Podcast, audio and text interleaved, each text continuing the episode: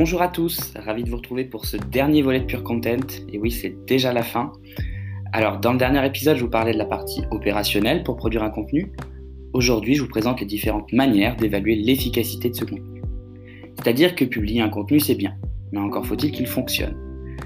Donc, pour s'assurer de son efficacité, on va définir des métriques qu'on appelle aussi KPIs, Key Performance Indicators, et qui vont permettre d'évaluer la réussite ou non d'une campagne.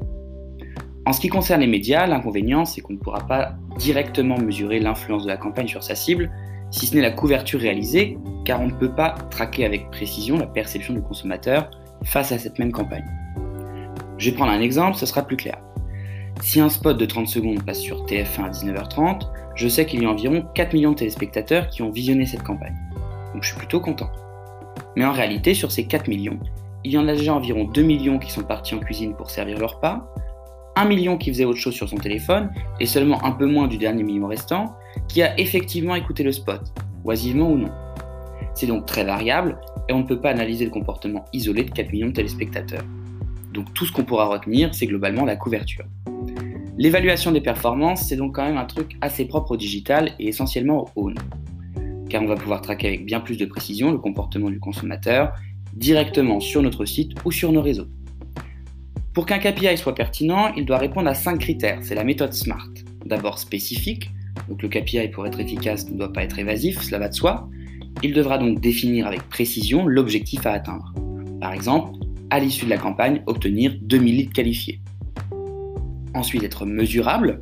Il faut que le KPI se calcule avec suffisamment de précision et qu'il en ressorte une donnée chiffrée qui puisse s'analyser par la suite. Sinon, on ne saura pas dire si la campagne a fonctionné ou non. Ensuite, il devra être atteignable. Alors être ambitieux est une bonne chose, mais fixer un KPI qui sera démesuré servira en réalité qu'à décourager celui qui n'a pas réussi à l'atteindre. Donc il faut donc faire preuve de bon sens avant de fixer l'objectif et être raisonnable. Ensuite, être réaliste. Le KPI doit refléter quelque chose dans la stratégie globale de l'entreprise. Par exemple, si on cherche en priorité à faire de l'acquisition, on ne va pas définir un KPI pour mesurer la fidélité. Et enfin, le KPI doit être timé, time-based en anglais. Pour que le KPI prenne ses marques, il doit donc également être échelonné dans le temps, par exemple en fonction du quarter, du mois ou encore de l'année si c'est un objectif à plus long terme. C'est donc ce qu'on va développer dans cette première partie, les KPIs propres digital et leur répartition en fonction de l'audience qu'on cherche à cerner. Dans le deuxième épisode, je vous présentais le funnel de décision pour qualifier la maturité d'un client. Pour rappel, acquisition, conversion, fidélisation. À chacune de ces étapes, des KPI permettront d'analyser le comportement de l'audience. D'abord, en phase d'acquisition, ce qui primera, ce sera le trafic. On va donc analyser en premier lieu le volume de recherche, qui correspond au nombre de fois où l'audience a consulté notre marque sur Google en fonction des requêtes qui lui sont soumises. Le trafic organique, c'est-à-dire la part de visites liées aux résultats sur le moteur de recherche, ce sera un KPI particulièrement efficace pour voir si la stratégie de référencement est la bonne notamment. Les intentions de recherche remontent-elles en tête des résultats ainsi que la visibilité et les performances du site? Le nombre de sessions, lui, permettra d'identifier combien de visites l'internaute a réalisées sur le site. Une session équivalent à une visite. Ce KPI permettra notamment d'évaluer l'assiduité de la cible sur le site, mais on pourra également dégager de ce nombre de sessions le pourcentage de nouvelles sessions pour identifier parmi ces audiences la part d'acquisition. Ensuite, la conversion. Elle va se mesurer à l'aide des métriques suivantes. Le coût d'acquisition, qui permet de définir le nombre d'achats réalisés rapporté au budget global de la campagne. L'objectif étant que ce coût d'acquisition soit le moins élevé possible.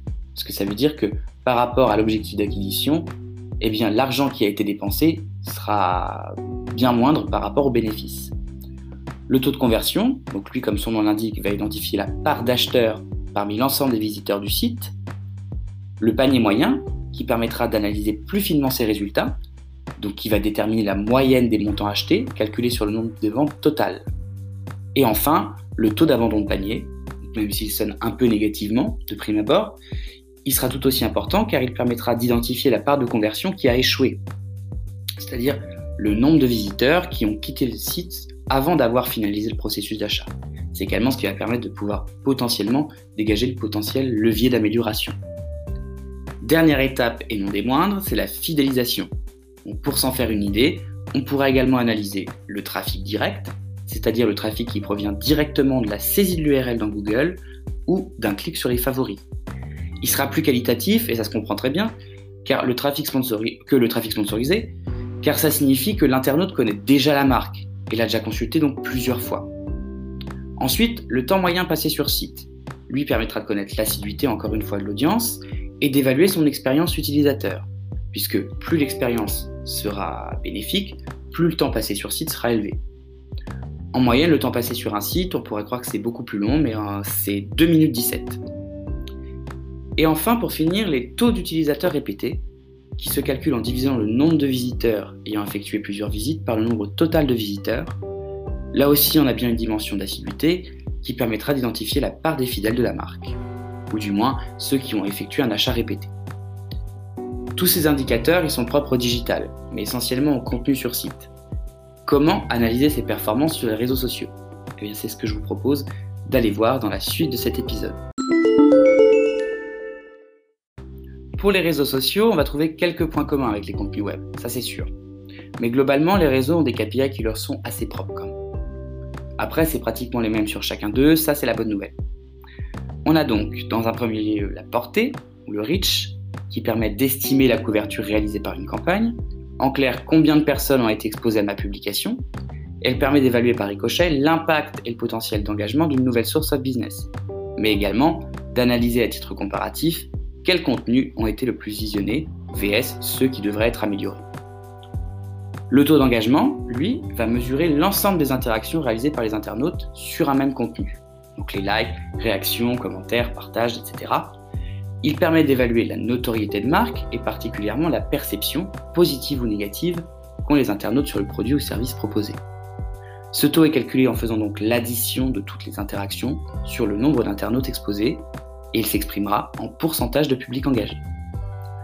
Ensuite, il y a les mentions qui correspondent au fait d'identifier la marque sur un poste de manière spontanée.